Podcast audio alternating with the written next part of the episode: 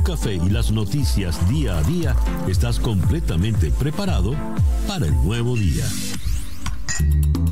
Día a día con César Miguel Rondón. A través de la 107.1 FM si estás en Miami. Y desde cualquier parte del mundo en todas nuestras plataformas digitales. Muy buenos días.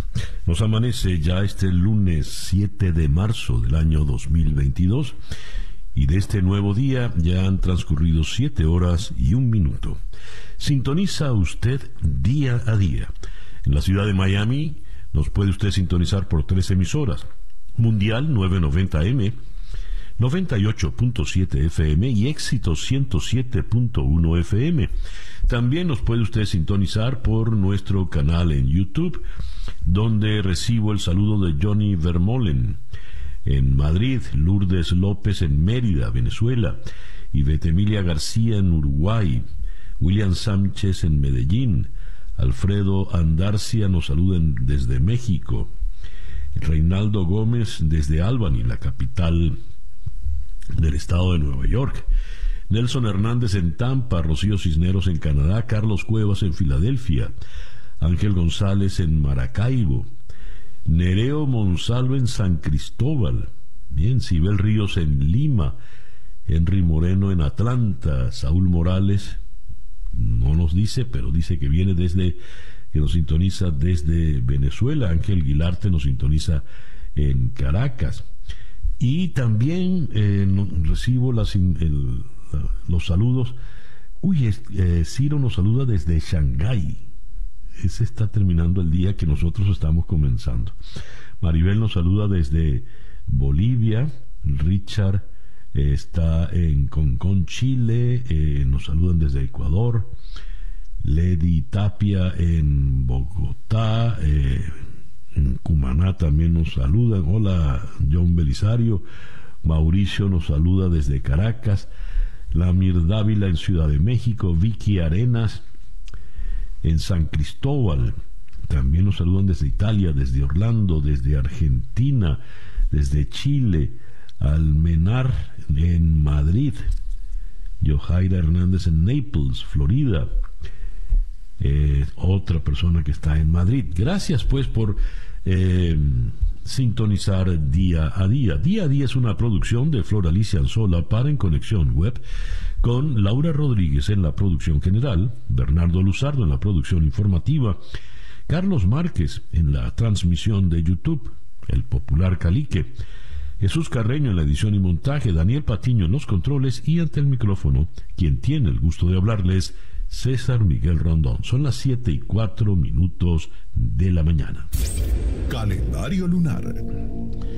Para el día de hoy tenemos creciente a la luna en Tauro, una luna muy auspiciosa, es la luna de la llenura, la abundancia, es la luna de la prosperidad. Eh, buena para iniciar actividades que sean sólidas y duraderas, de las cuales se esperen importantes y abundantes beneficios excelente para darle forma a ideas y proyectos, continuar los ya iniciados. Es muy buena para adquirir bienes, muebles o inmuebles, excelente para abrir cuentas bancarias e invertir dinero. Es la luna propicia para eh, las finanzas, los ahorros. Dice acá, eh, las decisiones que se tomen con esta luna serán muy difíciles de cambiar. Y esta es una muy buena luna para cortarse el cabello para lograr un crecimiento sano y abundante. Luna creciente en Tauro, Sol en Pisces cuando nos amanece este lunes 7 de marzo del año 2022. Y que sea este para todos, en cualquier rincón del planeta que usted se encuentre, el mejor día posible. El reloj indica 7 y 5 minutos de la mañana. Escuchemos ahora el reporte meteorológico en la voz de Alfredo Finale. Muy buenos días, Alfredo. Muy buenos días, César, para usted y para todos los amigos que nos acompañan a esta hora de la mañana.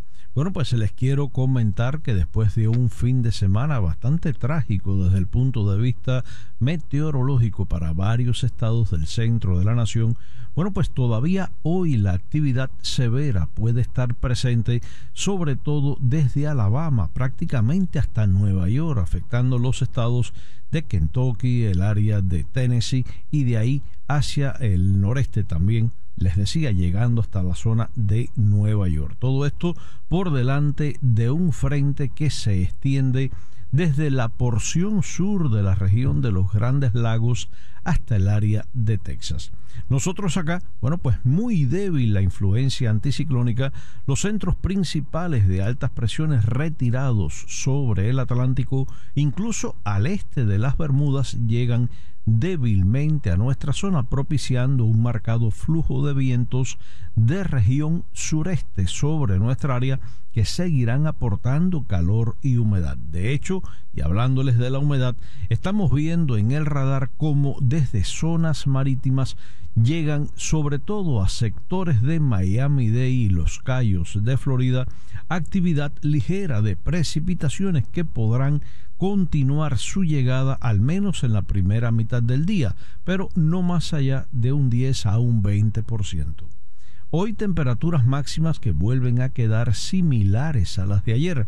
Nosotros entre 82 a 84 grados Fahrenheit, pero por ejemplo las localidades de la costa del Golfo en el día de ayer llegaban hasta 90 grados Fahrenheit. Para hoy les decía un día similar entre 82 a 84 grados. La temperatura va a tener la tendencia en nuestra zona de incrementarse incluso en los próximos días cuando el viento gire un poco más hacia el sur-suroeste a medida que avanza el frente. Frente que para el día sábado podrá estar acercándose a nuestra área propiciando un incremento de la nubosidad y del potencial de lluvias hasta un 40%.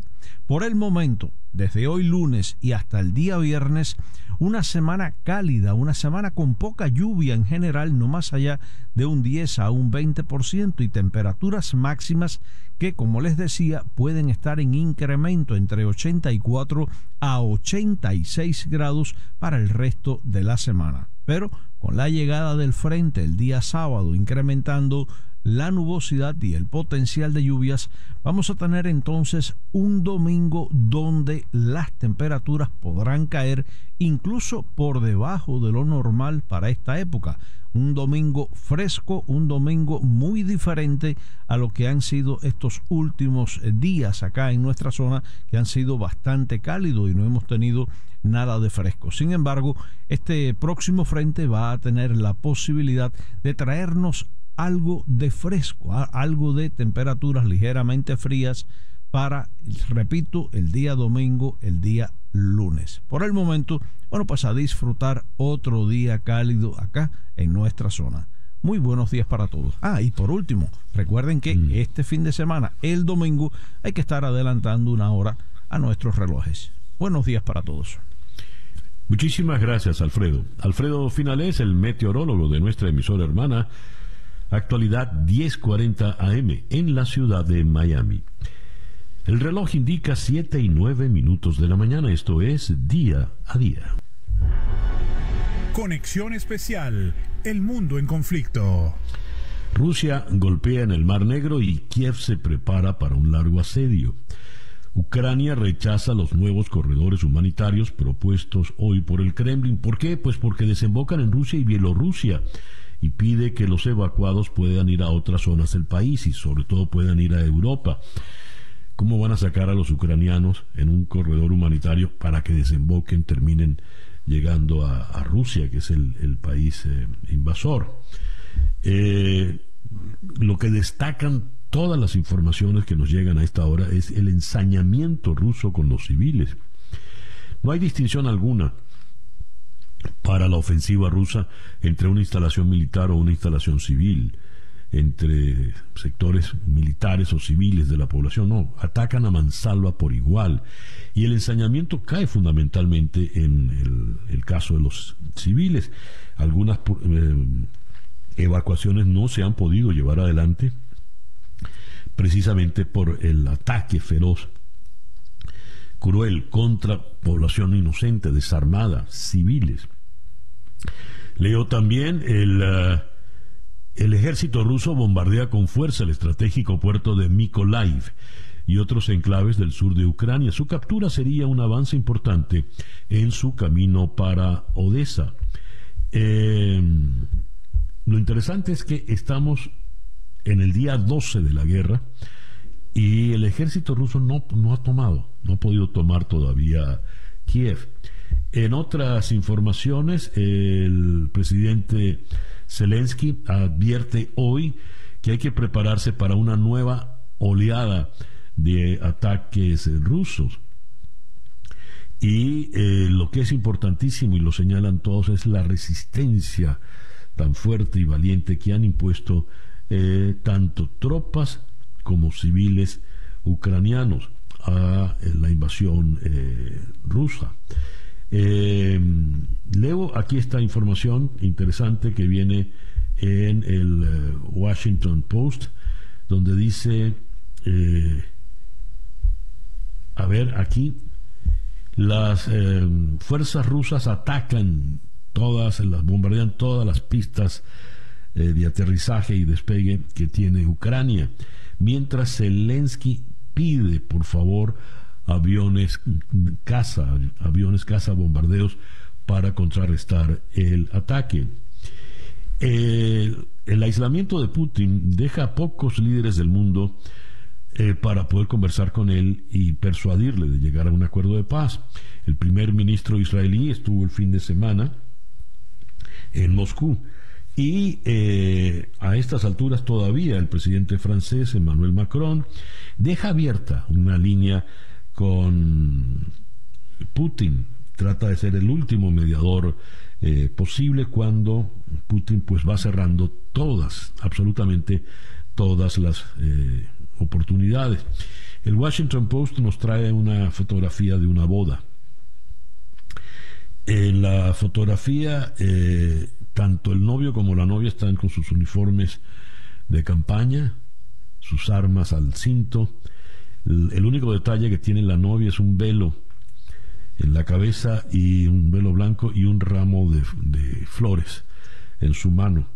El sacerdote también viste eh, su uniforme de fatiga, su uniforme eh, de guerra. Evidentemente, por un lado se casaron y no hay luna de miel a combatir. Eso es la guerra en este momento, el día 12 de la guerra. Eh, aquí para nosotros en el este son 7 y 19 minutos de la mañana. Para ellos ya ha avanzado bastante eh, la tarde del día de hoy. El reloj indica 7 y 19 minutos de la mañana. Las noticias de hoy en Estados Unidos. Antes de entrar con las noticias de Estados Unidos, se me pasó a leer esta. El Fondo Monetario Internacional advirtió que la guerra en Ucrania tendrá un impacto severo en la economía mundial y avisó que los países con lazos económicos con Kiev y Moscú están expuestos a mayores riesgos. Eso lo dijo la eh, directora del Fondo Monetario Internacional. Hablando de la, perturbación económica, eh, los precios de la gasolina en Estados Unidos suben ya a sus picos más altos desde la crisis del año 2008. Eh, y el, hablando del tema de la gasolina, leo que Estados Unidos está teniendo conversaciones muy activas con la Unión Europea para prohibir la importación de petróleo procedente de Rusia, en un nuevo intento por asfixiar a la economía rusa en represalia por la guerra en Ucrania. Así lo indicó ayer el secretario de Estado Anthony Blinken en varias entrevistas de televisión en las que también explicó que Washington está trabajando con Polonia para enviar más aviones a Ucrania y reveló que Occidente está documentando posibles crímenes de guerra perpetrados por Moscú. Hablando del tema del petróleo, en el Washington Post se destaca que, eh, que una delegación de altos funcionarios de la Casa Blanca fueron el fin de semana a Venezuela para conversar con eh, Maduro y, sus ministros, aunque la información que manejo a este momento es que la, la reunión no llegó a nada, tendremos que ahondar más adelante en cuál era el propósito de esta reunión. Algunos dicen, bueno, para que Venezuela supla el petróleo que no le da Rusia, pero es que Venezuela no está produciendo petróleo ya, al menos en las cantidades eh, pertinentes para poder em, ser un, un, suplidor confiable. En otras informaciones, en Estados Unidos, seis personas resultaron muertas por un tornado que atacó en Winterset, Iowa, este fin de semana. El eh, tornado entró en la ciudad eh, hacia el sur oeste, en Des Moines, eh, en la tarde del sábado y dejó que 10.500 personas estuviesen sin electricidad y perdiesen sus, sus casas. En otra información, esta es desde Washington, la vicepresidenta Kamala Harris eh, viajará a Polonia y Rumania esta misma semana. Eh, la visita es eh, a propósito de la situación de guerra, no está establecido que pretende cuál es la agenda de la visita, pero va a ir. Rescatan a más de 150 migrantes haitianos de un naufragio frente a las costas de Florida. Más de un centenar de personas se tiró al agua cuando la embarcación de madera comenzó a zozobrar. No se reportó ningún herido de gravedad, en lo que las autoridades investigan como una presunta operación de tráfico de personas. Alrededor de 100 personas se tiraron al mar y comenzaron a nadar cuando la embarcación empezó a hundirse. Varios de, varios de ellos requirieron atención médica después, según las autoridades. Sin embargo, al parecer, ninguna persona requirió hospitalización. No se reportaron víctimas fatales. Eh, también leo acá un imponente convoy de camiones llega casi a las puertas de Washington, D.C., esto con el fin de protestar por las restricciones impuestas por la pandemia. Los vehículos partieron de California y permanecen en el vecino Maryland, a unas 80 millas de la capital. Proyecto de ley en Florida obligaría a empresas a reportar si transportan inmigrantes indocumentados al Estado. Hasta ahora, los gobiernos federales, tanto demócratas como republicanos, han autorizado el transporte dentro del país de personas sin documentos. Muchos de los que esperan la resolución de sus casos migratorios son menores no acompañados o personas que provienen de Cuba y Venezuela. Y la Corte Suprema de Justicia volvió a imponer la sentencia a pena de muerte del terrorista del maratón de Boston. El reloj indica 7 y 24 minutos de la mañana. Estas son las noticias de Venezuela. En el portal Efecto Cocuyo, sin acuerdos entre las partes, terminó una reunión de funcionarios de alto nivel de Estados Unidos y Venezuela que se celebró el sábado en Caracas, según la agencia Reuters. El diario estadounidense The New York Times adelantó el encuentro entre las partes que estaría enfocado en lograr que el gobierno de Nicolás Maduro vendiera petróleo a Estados Unidos a cambio de alejarse de su socio estratégico, Rusia. Comillas, funcionarios estadounidenses y venezolanos sostuvieron una ronda de conversaciones el sábado, pero no llegaron a ningún acuerdo, dijo la fuente a Reuters bajo condición de anonimato. No estaba claro si se realizaría una nueva reunión, dice Reuters. Fin de la cita.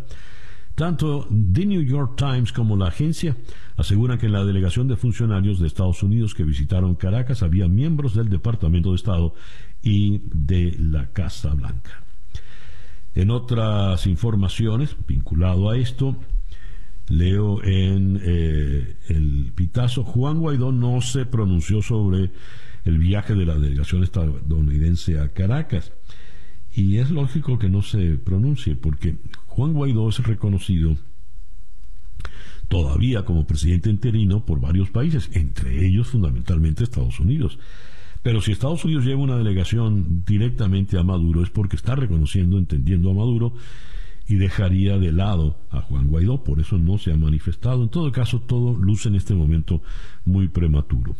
También en el Pitazo leo una noticia que, visto la, la costumbre, no lo es, no es noticia. Hidrocapital anuncia corte de agua en varios sectores de Caracas para el día de hoy, 7 de marzo. Aquí es donde vale el, viejo refrán, cuando no es Pascua en diciembre? Si esa es una noticia de todos los días, los cortes de agua. Eh, ¿Por qué cortan el agua en esta oportunidad? Bueno, debido a un mantenimiento en el sistema TUI 2. En fin, quedarán afectados los municipios Libertador, Chacao, Baruta y Sucre, toda la ciudad capital. Eh, Venezuela llega a 5.649 fallecidos y 516.817 casos de coronavirus. Eh, esto sin que las cifras sean, como ya lo saben, confiables. Fe y Alegría cumple seis décadas trabajando en la enseñanza de los venezolanos y su director general, el padre jesuita Manuel Aristorena, conocido como el Padre Piedra, eh, alerta sobre la ausencia de dolientes ante los problemas del sistema educativo nacional. La deserción preocupa no solo la de los alumnos, sino también la del personal docente por los bajísimos salarios. 7 y 27 minutos de la mañana. Capicúa. Escuchas día a día con César Miguel Rondón. Nuestra ronda de entrevistas del día de hoy, lunes 7 de marzo, la vamos a comenzar en Ciudad de México con el analista Fausto Pretelín Muñoz de Cote. Con él abordaremos las últimas incidencias de la guerra de Ucrania. De Ciudad de México iremos luego a Caracas para conversar con el economista especializado en temas petroleros, Luis Oliveros. Con él ah, básicamente tocaremos el caso de la visita de estos funcionarios de alto nivel del gobierno de Estados Unidos a Miraflores. ¿Qué se sabe de esto? ¿Por qué no se llegó a ningún acuerdo? ¿Qué era lo que estaba planteado? En fin, de Caracas iremos a Bogotá para conversar con el analista Miguel Ángel Fierro Pinto, Miguel Andrés, perdón, Fierro Pinto. Cierres de campaña este fin de semana en Colombia. ¿Cómo se prepara el escenario político? ¿De quién podría ser la victoria el próximo domingo 13 de marzo? De Bogotá regresaremos a Ciudad de México para hablar con Pablo Ferri. Esto esta, en esta oportunidad para ocuparnos de la tragedia que ocurrió en el estadio de fútbol de Querétaro, donde los hinchas de los dos equipos que se enfrentaban cayeron en una batalla campal, tanto en las tribunas como en el propio campo, dejando un saldo de al menos 26 heridos. De Ciudad de México iremos a Camagüey, en Cuba, para conversar con el periodista Henry Constantin, director de la Hora de Cuba. Y con él vamos a hablar, de Estados Unidos reabre tras cuatro años su consulado en Cuba, aunque de forma muy limitada. Nos, ah, nos impondremos pues de la situación en la isla. Y de Camagüey iremos a Caracas para conversar con la profesora, la maestra Luisa Pernalete ella es directiva en Fe y Alegría, ha dedicado toda su vida a Fe y Alegría y con ella vamos a hablar de la organización, de los planes que tienen a futuro y, como decía el padre Aristorena, pues hablaremos de la situación de la educación en Venezuela en general. Esa será pues nuestra ronda de entrevistas para el día de hoy el lunes 7 de marzo. El reloj indica en este momento 7 y 30 minutos de la mañana. Una pequeña pausa y ya regresamos con el editorial de Día a Día.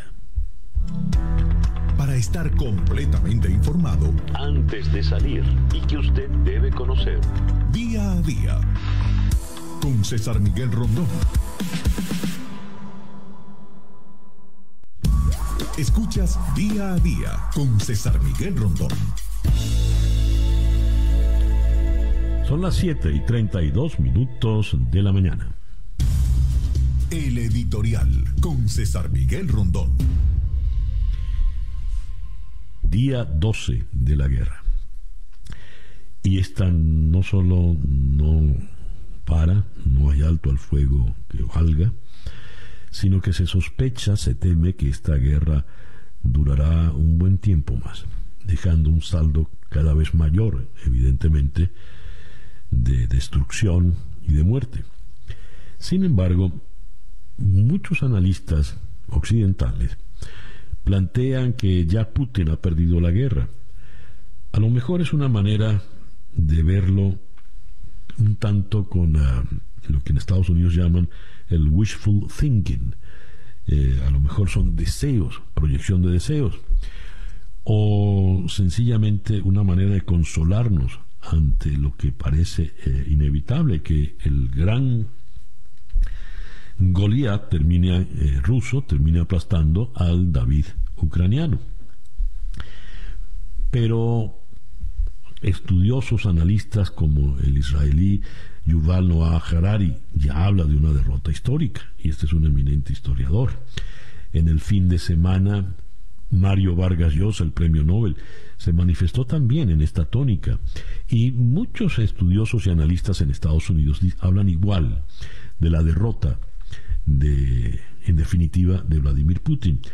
Hoy eh, leo a Cristina Galach en el país de Madrid quien escribe, por el momento tres derrotas determinantes ya son claras. El aislamiento económico, una mayor fragilidad social interna y una geopolítica a la contra. Rusia está en vías de estrangulación financiera y económica, oligarcas incluidos, y ello a pesar de las reservas acumuladas de más de 650 mil millones de dólares, y a que por ahora las severas sanciones salvan al sector energético. Pero ¿hasta cuándo? Em, las otras, esa es la primera derrota. La segunda derrota, dice acá la, escritora eh, Galach, dice, eh, a ver, las movilizaciones son limitadas y para ello ha tenido que recurrir a la más dura de las represiones contra sus conciudadanos, en particular los medios de comunicación a cuyos periodistas les esperan largas condenas y propagan la verdad. Esa es la segunda derrota, la derrota doméstica que tiene con el pueblo ruso. A propósito de la ley que aprobaron, muchos medios ya decidieron abandonar Moscú para eh, no correr el riesgo de que a sus reporteros y equipos pues los terminen condenando a 15 años de cárcel por dar cualquier información. Y la tercera derrota, escribe Galach es geoestratégica. No hay disfraz que esconda lo que había detrás del estilo directo, casi campechano, y la mirada incisiva de Putin. Europa, con Alemania a la cabeza, ha perdido la inocencia, un regreso al realismo político, y como consecuencia de ello se auguran cambios significativos estratégicos de calado, en particular en el continente europeo. Cómo anclar y proteger mejor las democracias, cómo potenciar las transiciones en países institucionalmente frágiles, cómo ayudar en las transiciones. Ya se pueden vislumbrar cambios de los límites de las instituciones occidentales clave cuando se logre acallar las armas, y en ningún caso estos cambios serán favorables los intereses de Putin. La OTAN y la Unión Europea están más unidas que nunca, y la mayoría condenatoria en Naciones Unidas también. Rusia resiste por su derecho al veto. Pero eh, estas tres derrotas no han impedido todavía que Putin siga destruyendo Ucrania. El reloj indica 7 y 37 minutos de la mañana. Esto es Capicúa. Esto es día a día. Noticias de Cuba. Leo en el diario de Cuba que la congresista María Elvira Salazar pide a Elon Musk llevar su Internet satelital a Cuba. La congresista cubanoamericana María Elvira Salazar hizo un llamado personal al director ejecutivo de SpaceX, Elon Musk, para que lleve la tecnología de Internet satelital Starlink a Cuba, como lo hizo en Ucrania, según informó Fox News en su edición digital. El empresario multimillonario envió Starlink a Ucrania en respuesta a una solicitud pública del viceprimer ministro eh, Fedorov tras las constantes interrupciones de Internet durante la invasión rusa. El servicio ahora está en funcionamiento y es el único sistema de comunicaciones no ruso que aún funciona en algunas partes de Ucrania, según Moscú. Le agradezco al señor Elon Musk y me encantaría que hiciera lo mismo por Cuba, dijo Salazar a Fox News Digital en una entrevista. Hemos estado tratando de comunicarnos con él para alcanzar su tecnología porque básicamente está enviando el mensaje a esas personas. No están solos. Es decir, no ha hablado todavía con Elon Musk y no sabemos si ese mensaje le llegó a Musk. Las condenas excesivas del 11J son una injusticia y hay que revertirlas. Eso lo ha dicho el sacerdote católico Alberto Reyes Pías. Desde septiembre de 2019, el padre Reyes Pías se ocupa de atender 10 poblados del municipio de Esmeralda, a 120 kilómetros de la capital provincial, Camagüey. Misas, bautizos, visitas a enfermos y sobre todo escuchar los problemas consumen parte de su vida diaria. Además se ha empeñado en reconstruir el templo y ampliar los espacios de la parroquia y ha encontrado tiempo para escribir textos muy críticos sobre el régimen político, lo que le ha valido sufrir más de un acto de repudio en este momento. Y en La Habana esto es casi anecdótico, pero tiene su significado. La demolición, demolición del restaurante Moscú va a toda velocidad en La Habana.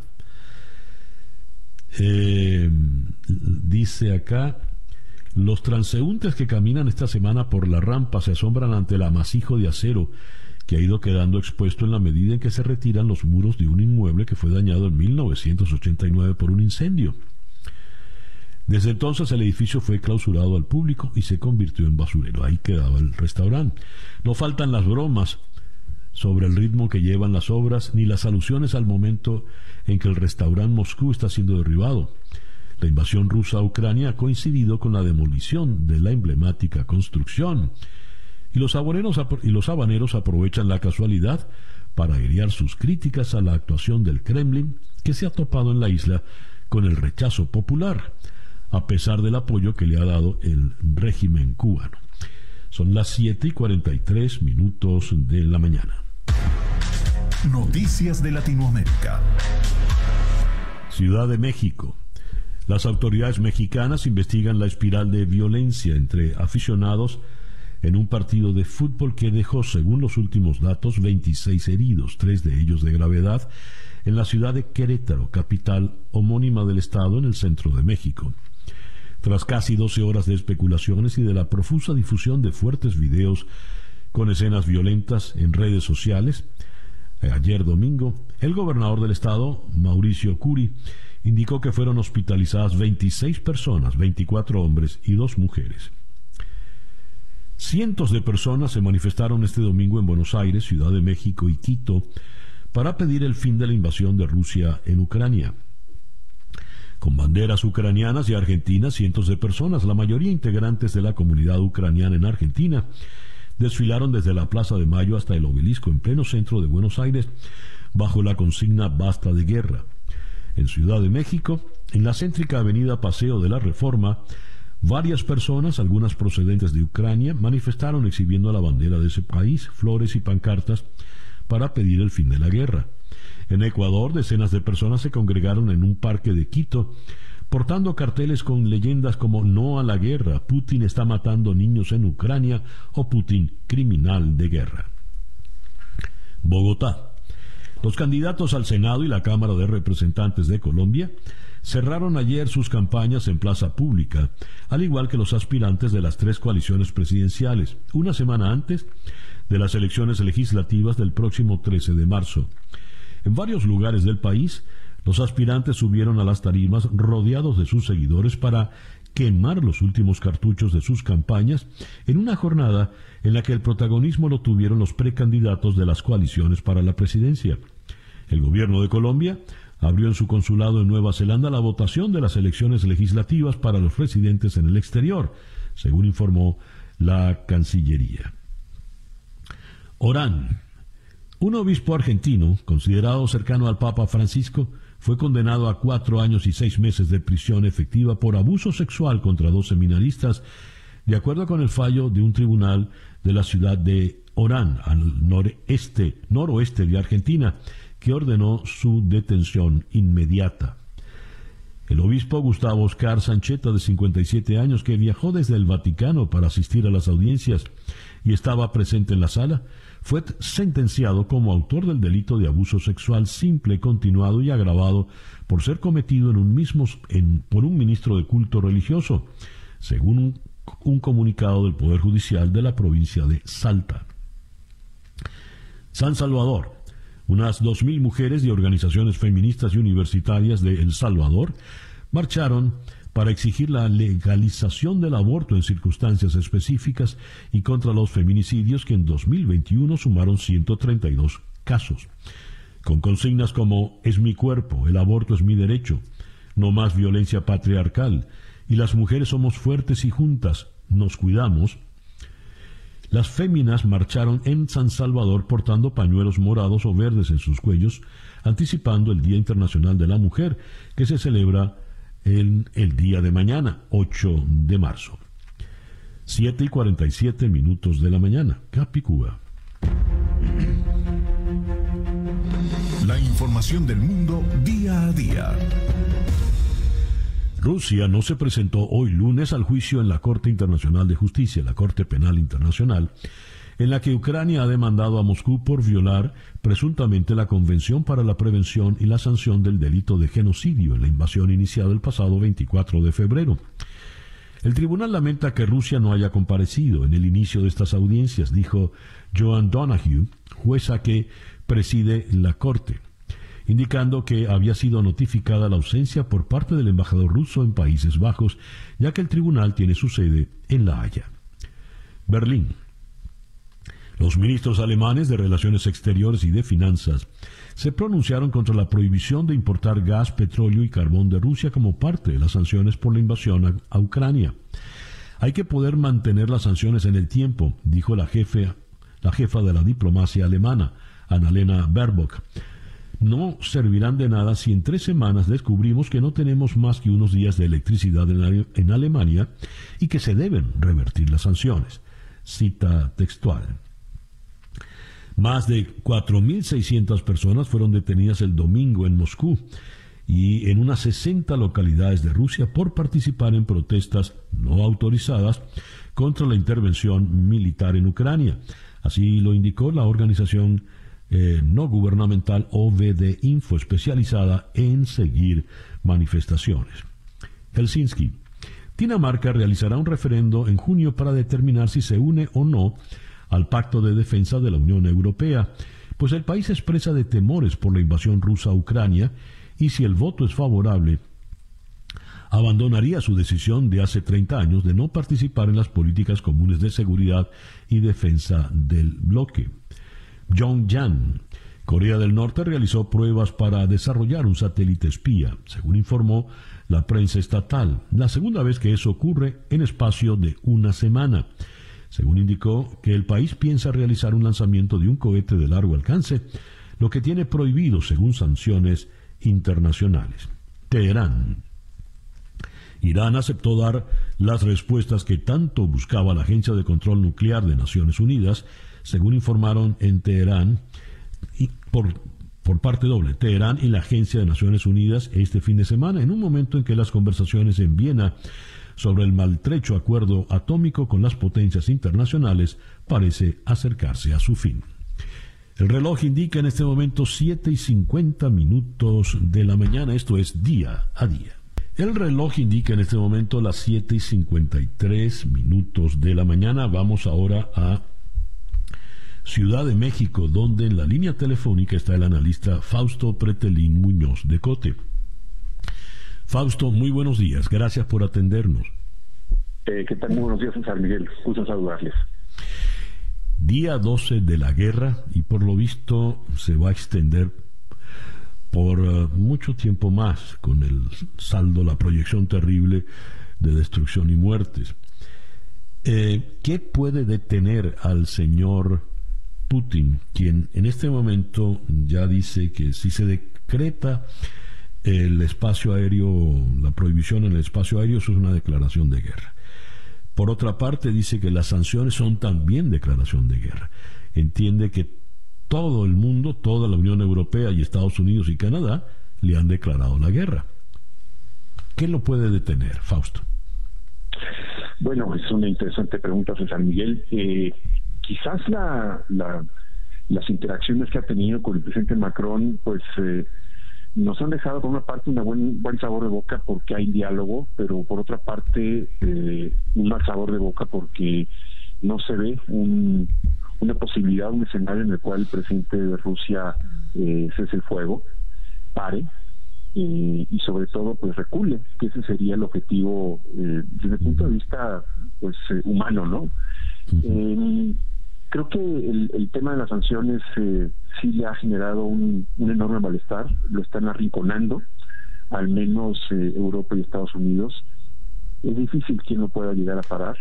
Ayer mismo dijo César Miguel que el objetivo lo va a conseguir o negociando o con la guerra. Sí. Esa palabra de negociar, ¿qué significa? ¿Que se le ceda todo lo que pida o no? Eh, creo que creo que eh, cada día, cada hora hay nuevas informaciones y ojalá que en las próximas horas pudiera haber alguna luz de esperanza en el sentido de que eh, no sé si Israel o el mismo China pudiera ser un país mediador eh, para que siente en la mesa al presidente ruso. ¿no? El Washington Post comenta esta mañana que el aislamiento de Putin hace que ya pocos líderes mundiales puedan ejercer ese rol de mediador. El fin de semana estuvo allí el primer ministro israelí. Al parecer no se logró mayor cosa. Y eh, Emmanuel Macron insiste en mantener una línea abierta con, con Moscú. Pero ¿cuál de ellos puede realmente influir? ¿Será China? Con Rusia, por el contrario, eh, inclusive antes de que iniciara esta, esta, vamos a llamar esta guerra de Putin, eh, era muy cercano al presidente ruso, eh, los aliados que pueden llegar a ser eh, distantes de Estados Unidos pueden ser entre ellos amigos, ¿no? Si se le permite la expresión. Y en ese sentido, eh, China podría jugar un papel importante. lo que sí es muy dramático es los últimos días, ¿no? Que sí se ha ensañado, como dice el periódico El País, con contra la población civil, el presidente ruso y sí es necesario que haya diálogo inmediatamente porque esto no puede seguir, ¿no?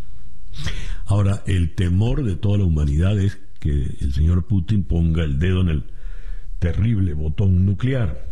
¿Cómo va ese riesgo al día 12 de la guerra?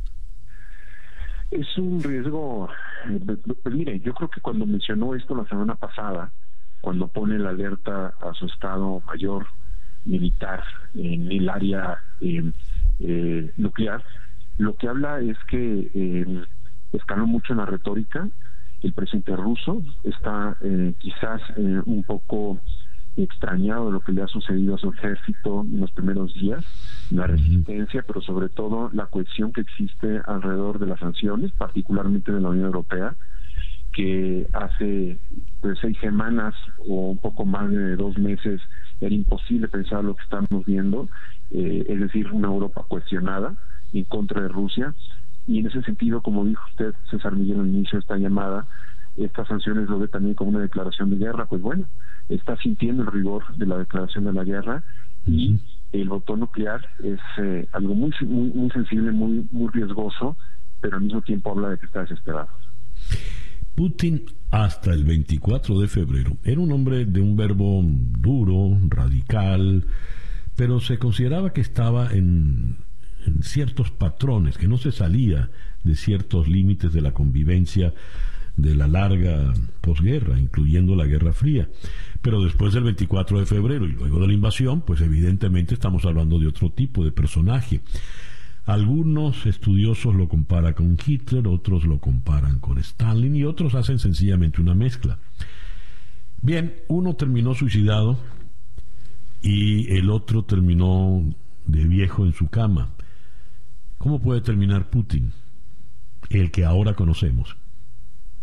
No va a terminar bien, no va a terminar muy bien porque si cumple lo que dijo ayer, necesita, necesita llegar a sus objetivos sea por negación o, negociación o guerra, pues habla de una persona que está, está muy desconectada. Yo creo que en San Miguel hace 20 años el presidente ruso estaba muy asimilado a lo que era Occidente, inclusive él estuvo a favor que la OTAN pudiera eh, atacar a Afganistán después de, las Torres Gemelas. eh, estaba a favor de la Unión Europea. En 2004 decía inclusive que Ucrania sería pues un, elemento importante entre la Unión Europea para incrementar la cooperación con Rusia, pero después del 2011 eh, perdió el piso cuando hay un fraude electoral en su país, él lo comete, él lo maquina y a partir de ahí empieza con un con un escenario de que es una guerra cultural, es decir, eh, es Occidente, son los malos, los que quieren contaminar eh, la pureza de su, de su, de su país, ¿no? Y ahí empieza a, a, a, ver lo que, lo que hizo con Georgia, con Crimea, la anexión y ahora con Ucrania. Creo que es un personaje que se ha arrinconado y que los, eh, los perfiles que usted mencionó, pues eh, menciona precisamente de que los finales fueron muy duros para ellos porque eh, regresar a la realidad era ya prácticamente imposible y prefirieron pues eh, unos quitarse la vida y otros pues terminar demasiado mal. Fausto, muchísimas gracias por estos minutos en la mañana de hoy. Es un gusto, San Miguel, que tenga muy buen día. Gracias. El analista internacional Fausto Pretelín Muñoz de Cote desde Ciudad de México. Ocho en punto de la mañana, una pequeña pausa y ya regresamos en día a día. Para estar completamente informado antes de salir y que usted debe conocer. Día a día. Con César Miguel Rondón. El reloj indica en este momento 8 y 7 minutos de la mañana. Habíamos comentado que una delegación de altos funcionarios del gobierno americano se reunió el pasado sábado con funcionarios del gobierno de Venezuela, se cayó la llamada, pero sigo explicando, eh, se reunió con eh, funcionarios del régimen de, Maduro.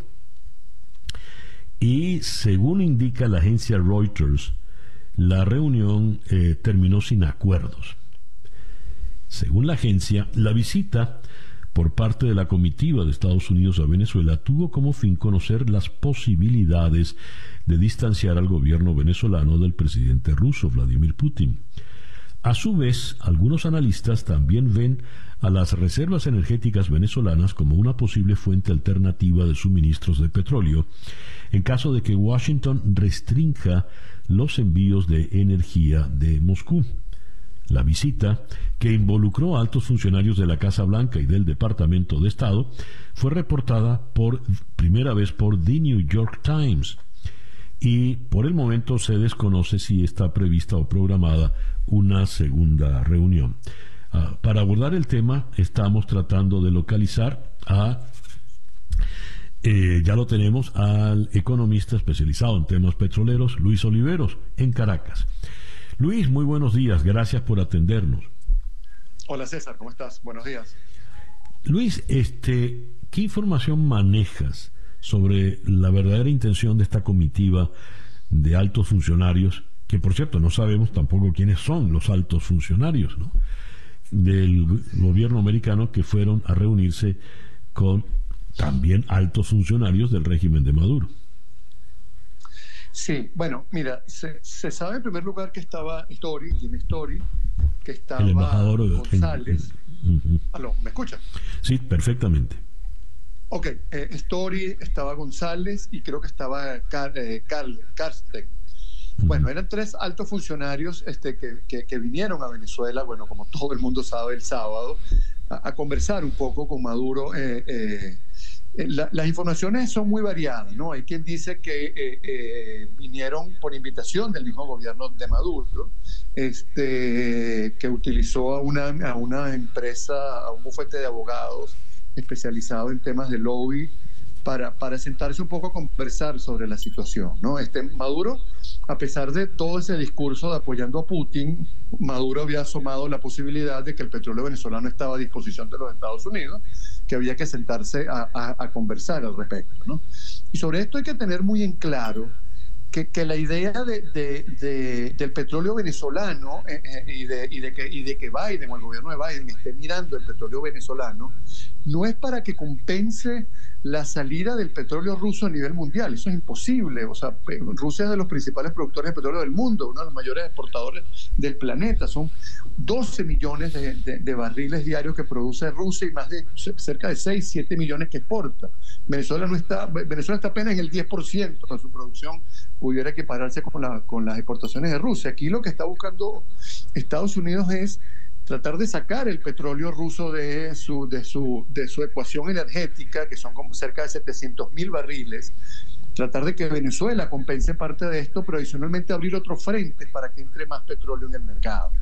Y, solamente, y no solamente está hablando con Venezuela, también está hablando con Irán, y se espera que Irán pueda colocar entre 500 a un millón de barriles si llegan a algún tipo de arreglo con el tema este nuclear. Entonces, eh, eh, para Venezuela es una excelente oportunidad, porque Venezuela dejaría de vender petróleo a Asia, y todos sabemos que todos los periplos que tiene que hacer Venezuela para vender petróleo a China, descuentos, una, una ruta muy larga, vender petróleo a su mercado natural, un mercado del cual siempre nos llevamos muy bien, a pesar de, de este, solamente hubo problemas a partir de hace unos años para acá.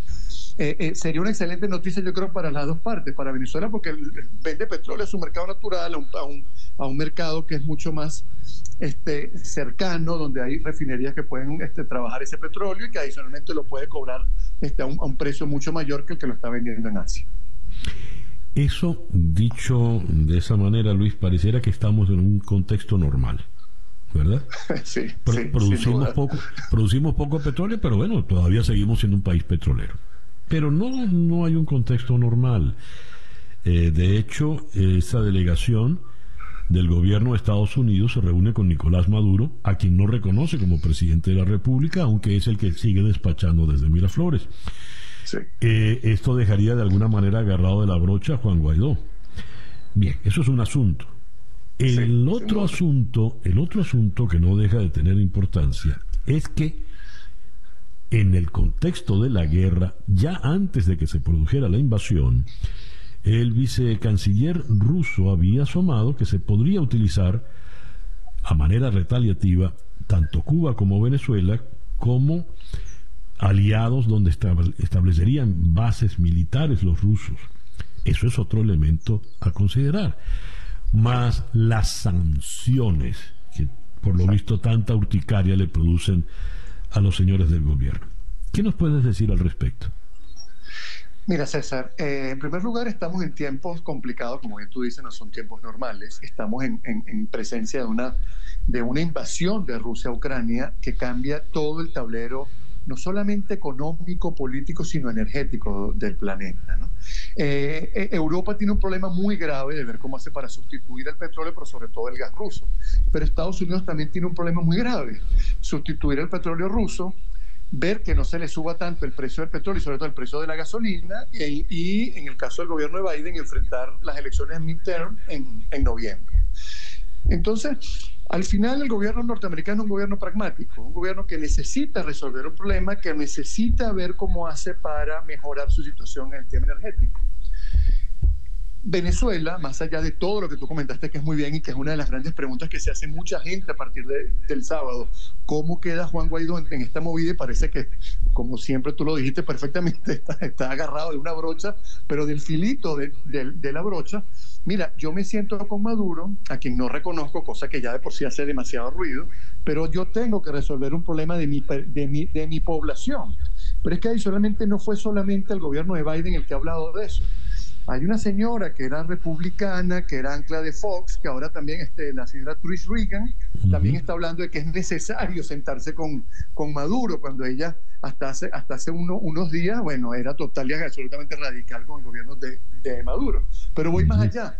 El, el dueño de Tesla, Tesla ha dicho necesitamos más petróleo. Y aunque yo soy el dueño de Tesla y todo lo que significa que yo soy, yo necesitamos más petróleo. Entonces, esa situación es la que está llevando a los norteamericanos a entender o, y también a, a los venezolanos aprovechar esa situación. Y lo otro es que Estados Unidos yo creo que está viendo matar dos pájaros de un solo tiro.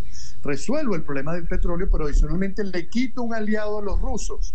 Y es que yo no creo que hoy en Moscú estén muy felices con que Maduro y Biden, sus gobiernos, estén conversando sobre la posibilidad de flexibilizar y de empezar Venezuela a venderle petróleo a Estados Unidos, que es el, el enemigo principal de los rusos. ¿no? Entonces, mira, yo creo que el pragmatismo de ambos gobiernos está, está, está imponiéndose. Obviamente en ambos lados debe haber radicales.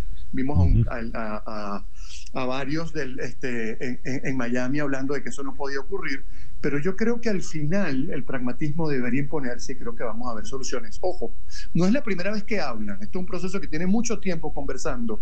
El gobierno de Maduro ha dicho muchas veces que no tiene por qué hablar con la oposición y menos con Guaidó, que él tiene que hablar es, y lo digo en términos como lo dice Maduro, con el dueño del circo, él no va a hablar con los demás, él habla con el dueño del circo, él quiere hablar con el gobierno norteamericano. Ya. Bien, muy interesante tu, tu análisis. Luis, te agradezco mucho que nos hayas atendido en esta mañana. Fuerte abrazo, César. Feliz inicio de semana. Hasta luego. Gracias. El economista Luis Oliveros, especializado en temas de petróleo desde Caracas, 8 y 16 minutos de la mañana. Día a día. Vamos ahora a la ciudad de Bogotá, donde en la línea telefónica está el analista político Miguel Andrés Fierro Pinto. Miguel Andrés, muy buenos días. Gracias por atendernos. Muy buen día, César Miguel, para ti y para toda tu amplia audiencia. El próximo domingo tenemos elecciones eh, eh, parlamentarias y se va a elegir de todo un poco como antesala a la gran elección presidencial. Ya cerraron las campañas electorales el pasado fin de semana, ayer domingo. ¿Y cuál es el panorama que queda por delante, Miguel Andrés?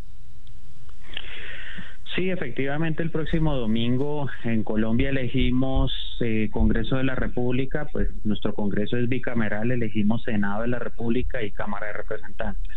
Adicional a eso, elegimos eh, las consultas, lo que en otros países se denomina como primarias entre coaliciones, entre partidos, para ya consolidar definitivamente las candidaturas que estarán presentes para la elección presidencial que se llevará en mayo próximo. Como antesala a este ambiente que se está generando, pues el, eh, el, ecosistema electoral en Colombia pues sigue con una altísima polarización que viene pues por muchos factores, especialmente por el hurto a la voluntad popular que hizo el presidente Juan Manuel Santos en cuanto al plebiscito y luego implementar un acuerdo ilegítimo donde pues se desmovilizaron las FARC vemos que la agenda de, del debate electoral va a estar nuevamente ceñida por este tipo de aspectos eh, pragmáticos. Ahora bien, ha habido muchas encuestas a nivel de las candidaturas presidenciales pero la corrida de toros realmente en Colombia empieza en el último cuarto, es decir, con el pleno de los resultados de las elecciones a Congreso donde se conocerán las candidaturas oficiales de las eh, primarias de las coaliciones que se sometan a este mecanismo y de ver cómo queda configurado el mapa político en el Congreso de la República, quienes van a constituir una mayoría, quienes van a constituir una minoría, como aspecto a, señalar, esta es la segunda vez que el grupo narcoterrorista de las FARC, pues ya integrado como partido político ahora llamado Comunes, es la segunda vez que se enfrenta a las urnas. Ganen o pierdan, ellos por regalo del presidente Juan Manuel Santos tienen garantizados cinco curules en cada cámara. Pero lo interesante de esto es que hace cuatro años ellos no lograron, lograron ni una sola curul por voluntad mm. popular. Así las cosas, eh, el aspecto se está observando entre una oleada terrorista que está sacudiendo incluso a la capital de la República, donde hemos tenido atentados contra la Policía Nacional, y ni hablar en las zonas de fronteras donde el terrorismo trata de imponer una voluntad en las urnas, amedrentando, atemorizando a los colombianos, donde ya varias veces hemos sido valientes y no hemos dejado de que se ha dicho de paso que la voluntad de los terroristas sea coaccionada para los colombianos en las urnas. Ya lo veo. Bien, estaremos muy pendientes entonces, Miguel Andrés, de estos resultados. Muchísimas gracias por atendernos en esta mañana. Muchas gracias, Miguel, y muy buen día para ti todos tus escuchas. Gracias. Miguel Andrés Fierro Pinto, analista político desde la ciudad de Bogotá. 8 y 20 minutos de la mañana en día a día. Son las 8 y 22 minutos de la mañana, esto es día a día. Vamos ahora a Ciudad de México, donde en la línea telefónica está Pablo Ferri, corresponsal del país en México. Pablo, muy buenos días, gracias por atendernos. ¿Qué tal, César? Buenos días. Pablo, las imágenes que vimos en videos de redes sociales fueron realmente eh, escabrosas. Eh, una golpiza, una batalla campal entre individuos, muy una batalla salvaje a golpes, patadas, y todo esto ocurrió en un estadio, en un estadio donde se estaba llevando a cabo un juego de fútbol. ¿Qué pasó, Pablo? Pues sí, eh, la verdad es que yo creo que el, la sociedad sigue consternada por las imágenes que se vieron, ¿no? Al final eh, había tanta gente en el campo que los vídeos que, que, han trascendido son muchísimos, algunos algunos pues eh, muy muy complicados de, digerir. ¿Qué pasó? Bueno, se celebraba, como bien dices, un partido entre el Club Querétaro y el Atlas de Guadalajara en Querétaro. había sucedido alguna vez con anterioridad eh, peleas entre, entre integrantes de las barras de ambos equipos en años anteriores, pero nada demasiado grave. Y por algún motivo que todavía está por, por, por, resolverse, eh, la, la, estrategia de seguridad del, del, equipo local, el Querétaro, falló de una manera estrepitosa, de forma que, que los hinchas de, de, de la barra del Querétaro, que aquí en México popularmente se les conocen como los gallos blancos, al, club me refiero, eh, iniciaron una cacería contra contra contra la barra del, otro equipo que sería desplazado desde Guadalajara, ¿no?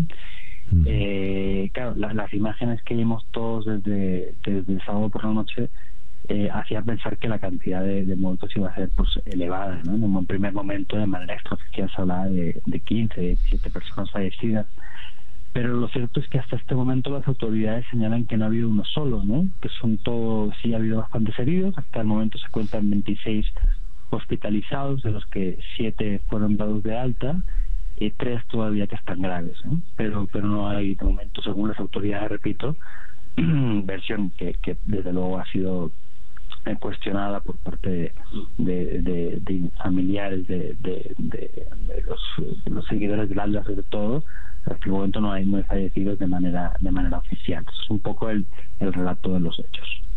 ¿qué dice la Liga de Fútbol en México? porque luego de un incidente como ese pues más de uno dirá no voy a un estadio a exponerme y sobre todo dado que fueron videos y pudimos ver a los agresores y a las víctimas, las autoridades, la policía no, no va a actuar. Bueno, eh, lo, claro, lo que más llama la atención hasta el momento es que no hay un solo detenido. O sea, hay, cantidad de videos, mm, hay cantidad de videos, como bien decías, no hay, no hay un solo detenido, ¿no? Eh, y, y, no hay solo videos, ¿no? Porque a partir de los videos eh, eh, se sabe el nombre de muchos de muchos de los que participaron en, en, esta agresión salvaje. Y, pese a eso no hay ningún ningún detenido no de momento bueno las autoridades del estado lo que han hecho es cancelar eh, los contratos que tenía tanto el club de fútbol como el gobierno estatal con la empresa que se supone que se encargaba de la seguridad de los partidos. Se ha suspendido de empleo a cinco servidores públicos, cuatro policías estatales y un, y un integrante de protección civil. Y, la Liga MX, eh, bueno, eh, de momento inició una investigación eh, para un poco determinar qué medidas se pueden tomar a medio y largo plazo. Lo que ha dicho el presidente Miquel Arreola es que, como, como ocurre, o como por lo menos ocurría en Argentina hasta hace unos años, los hinchas de las barras rivales ya no van a poder acceder a los estadios a los estadios visitantes, digamos, ¿no? Eh, no sabemos si esto va a ser una cuestión definitiva eh, o, va a ser una cosa temporal mientras se vienen responsabilidades para el caso de Querétaro, pero eso es lo que se ha dicho hasta ahora. Eh, Pablo, y el presidente López Obrador, que le gusta tanto hablar de cualquier tema de lo humano y lo divino, no ha dicho absolutamente nada sobre esto en su mañana, o todavía no ha sido la mañanera, ¿verdad? Este, eh, lleva, lleva 25 minutos, eh, ayer no hubo mañanera, es de lunes a viernes, y los, los lunes suele empezar este hablando de, de, temas de combustibles y demás. Entonces ahora mismo está, está el subsecretario de, de Seguridad hablando sobre temas que tienen que ver con combustible. Entonces supongo que al rato cuando llegue el turno de preguntas le preguntarán, pero no no ha hecho nada. No, tendría que revisar, no sé si ha puesto algún tuit o no. De todas formas, vamos, eh, cualquier tema así que pase los fines de semana, el presidente lo suele abordar los lunes. Eh, Pablo, una última pregunta y no tiene ya nada que ver con el problema de Querétaro, pero sí con las mañaneras. Hubo un, temblor en México, sacan de emergencia al presidente, pero los periodistas le dicen quédense sentaditos. ¿Cómo es eso? pues la verdad es que a nos extrañó a todos un poco, ¿no? Porque claro, cualquier explicación que se diera al respecto, pues desde luego era, bueno, pues, pues, un poco de broma, ¿no? Claro, se supone que por mucho, por mucho que sea muy antiguo, Palacio Nacional puede ser uno de los edificios más revisados, al fin y al cabo, más revisados me refiero en cuanto a su estructura y, a, las posibilidades de que un temblor lo, le pueda afectar. Eh, claro, al fin y al cabo digo, vive el presidente ahí, ¿no? Recuerdo que hasta, hasta esta administración los presidentes vivían en un complejo residencial eh, en el, como las afueras de, la zona central de, la capital, pero López Obrador decidió volverse a vivir a Palacio Nacional y, y, entendemos pues que, que, que, relativamente seguro, porque claro, eh, después sobre todo del año 2017, de los terremotos que hubieron, todo el segundo, que coincidía además con el que hubo 30 años antes, en 1985, que dejó tantas víctimas, eh, a la gente no le gusta quedarse dentro de los edificios cuando tiembla, ¿no? Hay, hay una especie de de, de, de, de, cuestión de necesidad de salir a la calle, y claro, yo creo que a la gente pues le, le, le, le bastante mal ¿no? Como decir, oye, ¿cómo? O sea, tú te vas y nosotros nos tenemos que quedar aquí. Pues Exacto. Claro, ¿no? Claro, tú importas y nosotros no importamos, ¿no? Algo así más Claro, se, leyó un poco así, se leyó un poco así. Pero bueno, yo no sé, quiero ser bien pensado por lo menos en este asunto y entender que fue una cuestión de, bueno, de seguridad por un lado de, mm. del presidente, un función de protocolo, ¿no? En que si el presidente se está moviendo, nadie más se puede mover y, y ya está, pero desde luego sí, que es feo. Estéticamente no quedó muy bien. Ya lo creo. Quiere ser bien pensado. En el caso del presidente López Obrador, cuesta ser bien pensado. Te diría más de un mexicano, ¿no? Bueno, ¿y con cuál presidente no? ¿no? Quiero decir, a, tres años de, inicio de su mandato, cualquier presidente eh, eh gustaría mucho defender que Ahorita ya nos hemos olvidado, pero con Peña Nieto o con Felipe Calderón, desde luego, las cosas no eran mucho mejores. Y no te voy a decir que incluso fueron peores. ¿eh? Por lo menos en cuanto a, percepción. Pablo, muchísimas gracias pues por estos minutos en la mañana de hoy. Nada, un abrazo, gracias a ustedes. Pablo Ferri es eh, corresponsal del país de Madrid en Ciudad de México. 8 y 30 minutos de la mañana, una pequeña pausa y ya regresamos en Día a Día.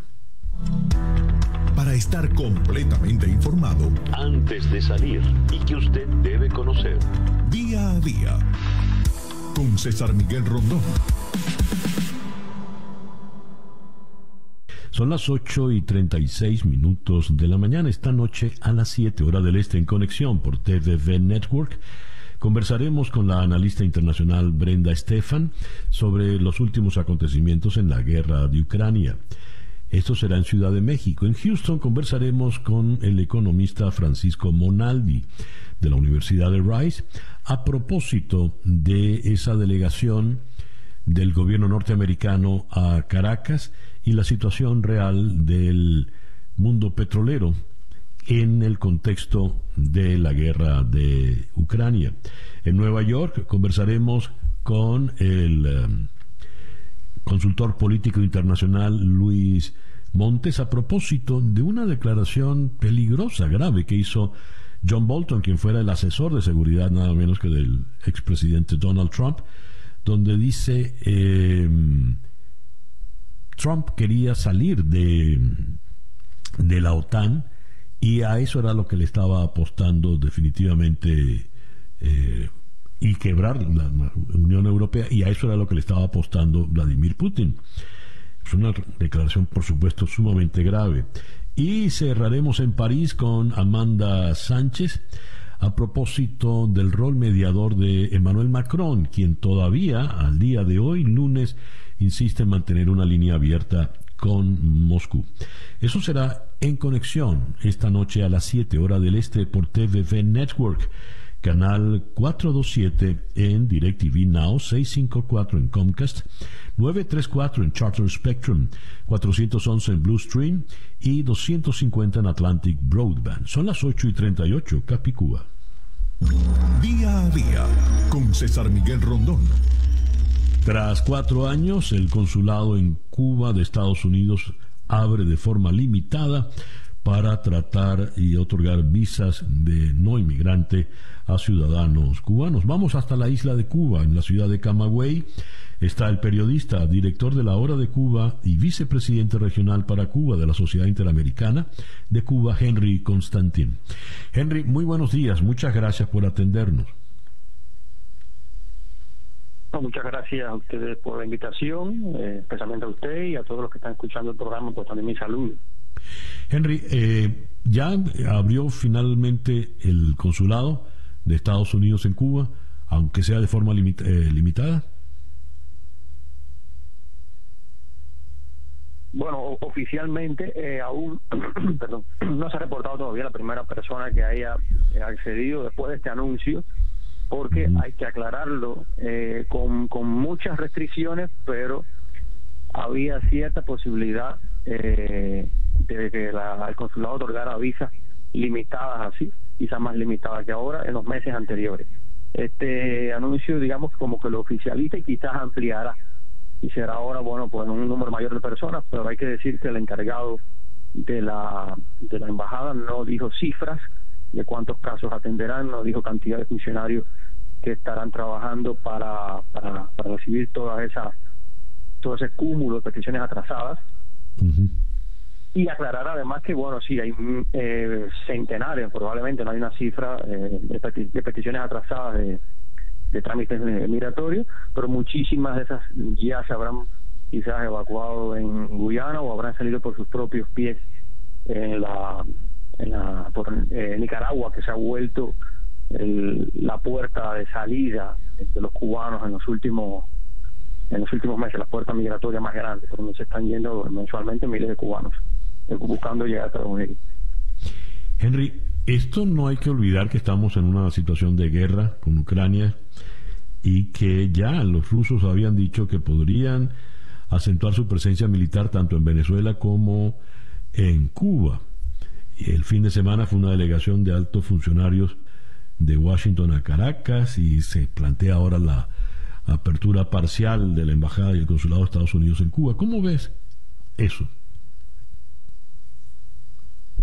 todo puede tener una concatenación con estos incidentes, de, con la, la, invasión a Ucrania, que realmente es lo más preocupante que está pasando ahora en el mundo.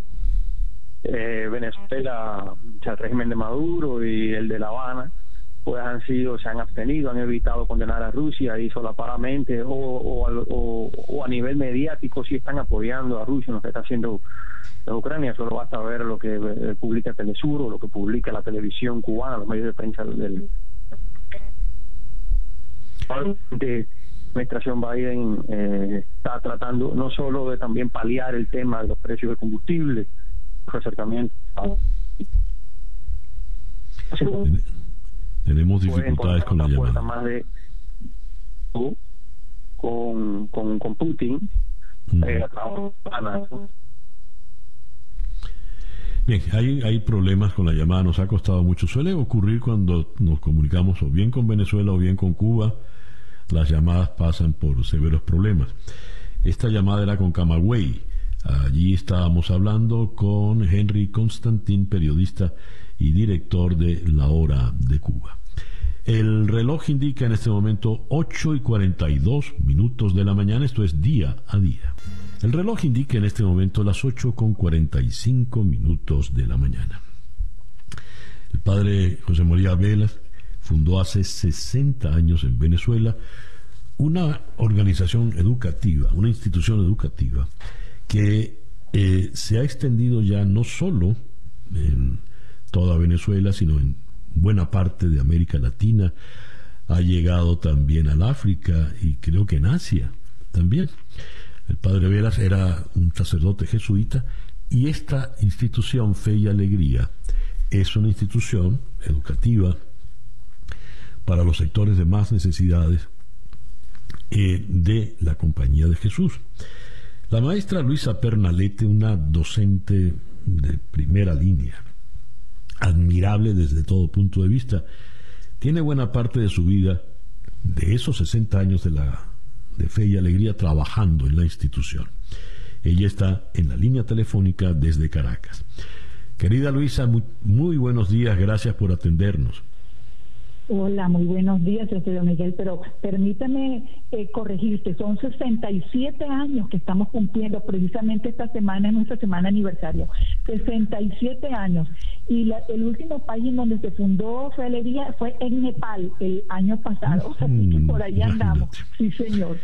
Bueno, te devuelvo los siete años que te quité en la cuenta. Sí, estoy en, en Barquisimeto y de mis 79 años que cumplo pronto, le he dedicado 46 al movimiento y me siento muy feliz de esa inversión. ¿Qué es fe y alegría, Luisa? Sí, y tengo que decir pues que además de estar en los eh, el 67 aniversario, hoy precisamente eh, se, tiene una misa en el Día de San Francisco en Caracas pues, para dar gracias por esta historia Em, bueno, nos quedan dos días de rifa, César Miguel, dos días de rifa para que usted coopere con este movimiento, que no es colaborar con Fe Alegría, es colaborar con la educación del país. Fíjate que nosotros tenemos 177 centros educativos, desde Cojoro, una comunidad guayú en, en, la eh, península de La Guajira, hasta Manacrí, una comunidad Pemón eh, cerca de Santa Elena de, de Guairén, cerca de la frontera con Brasil, cinco colegios universitarios, 23 emisoras de radio, 80 centros de capacitación. O sea, realmente es un movimiento, un centro de formación que es donde estoy yo, centro de formación e investigación, que forma no solamente los maestros de alegría, sino cualquier maestro que quiera acceder a nuestras iniciativas formativas, pues tiene fácil eh, fácil entrada. Entonces, somos por eso nos llamamos Movimiento de Educación Popular Integral y de Promoción Social. Eso somos. Ahora, en estos 67 años de fe y alegría, el programa lo está escuchando Luisa gente fuera de Venezuela. ¿Qué es fe y alegría? Cuéntaselo a ellos. Sí, em, pues sí, fe y alegría pues ya te digo, un movimiento de educación popular integral que educa desde muchos dígitos de educación inicial hasta educación universitaria, ¿no? Por cierto, hoy el centro, el instituto, mm, el colegio universitario de aquí de Barquisimeto, donde yo estoy viviendo hace dos años, este, está cumpliendo 16 años. Entonces nosotros pues somos por eso movimiento, no es solamente una escuela, que ya una escuela sería sería bastante, ¿no? Y por eso, para poder seguir teniendo vitalidad, es que seguimos necesitando pues alianzas como nos los enseñó nuestro fundador hace 67 años, que se alió con los vecinos de lo que hoy es 23 de enero, y una pareja le, le regaló su casa para la primera escuela, Patricia y Abraham Reyes, ¿no? Entonces nosotros seguimos contando con la solidaridad de, la gente. Y claro, si usted está afuera, usted puede cooperar con nosotros, porque la rifa, eh, la, de hace dos años que es online, ya no hay niño con la rifa, yo vendí rifa cuando tenía siete años en el colegio donde yo estudié. Ahora es online, entonces usted puede entrar a una página que es, es rifa.fealegría.org y es facilísimo poder comprar. Ahí hay varias opciones de pago y usted, pues ya le digo, va a colaborar no con Fe Alegría, sino con la educación del país que estamos muy necesitados. Hablando de los que brindaron la casa original donde comenzó Fe y Alegría, en, Katia. Eh, el padre Piedra me había comentado que eh, estaban en camino de, de no sé cuál, cuál es el paso, venerarlos en, la iglesia. De declararlos beatos, sí. Beatos, el padre Joseba Lascano tiene dos años en eso porque eran unas personas muy humildes pero con una gran fe. Eh, dice Joseba, que ha sido un, historiador de fealería, un sacerdote jesuita, que mm, eh, Abraham y que le dijo a, la Virgen María, porque él era muy devoto a la Virgen María, mira, vamos a hacer una cosa, yo trabajo por la Legión de María y tú trabajas por Fe y Alegría, y el mismo Abraham que dijo, y Fe y Alegría nació, salió ganando, porque claro, este, de esa chispa pues nació ese, ese incendio. Yo no conocía a Abraham, pero conocía a Patricia, eh, una señora linda que, que aprendió a leer en Fe Alegría. Ella no sabía leer, pero como ella bajaba a, ayudar a las maestras voluntarias que teníamos en esta primera escuela, aprendió a leer. Y después ella enseñó a sus otros hijos, ella tuvo 13 hijos. Y cuando nació Fe Alegría, ella estaba en, estado de número 5. Entonces, era una pareja sumamente creyente, de gran fe, eh, y realmente para nosotros son un ejemplo. Nosotros cuando conocemos una maestra de esas trabajadora decimos que es una patricia. Entonces, y incluso a nivel de la Federación Internacional se celebra el Día de las Patricias, el Día de Muy bien. Reyes. Luisa, te agradezco inmensamente estos minutos en la mañana de hoy. Bueno, gracias a ti por la oportunidad. Un abrazo. Luisa eh, Pernalete es una, una mujer eh, encomiable, ¿verdad? Una maestra dedicada toda su vida a la educación popular a través de Fe y Alegría. Y mencionó al padre José Lascano, jesuita, un viejo amigo, del, trae buenos recuerdos, y el padre eh, Manuel Aristorena, quien es el director de Fe y Alegría en la actualidad, también sacerdote jesuita, aunque eh, todos le conocen como el Padre Piedra. Y bien, el reloj ya dice que hay que ir eh, saliendo. Son las 8 con 52 minutos de la mañana. Día a día es una producción de Floralicia Anzola para En Conexión Web, con Laura Rodríguez en la producción general, Bernardo Luzardo en la producción informativa, Carlos Márquez Calique en la transmisión de YouTube, Jesús Carreño en la edición y montaje, Daniel Patiño en los controles y ante el micrófono, quien tuvo el gusto de hablarles, César Miguel Rondón.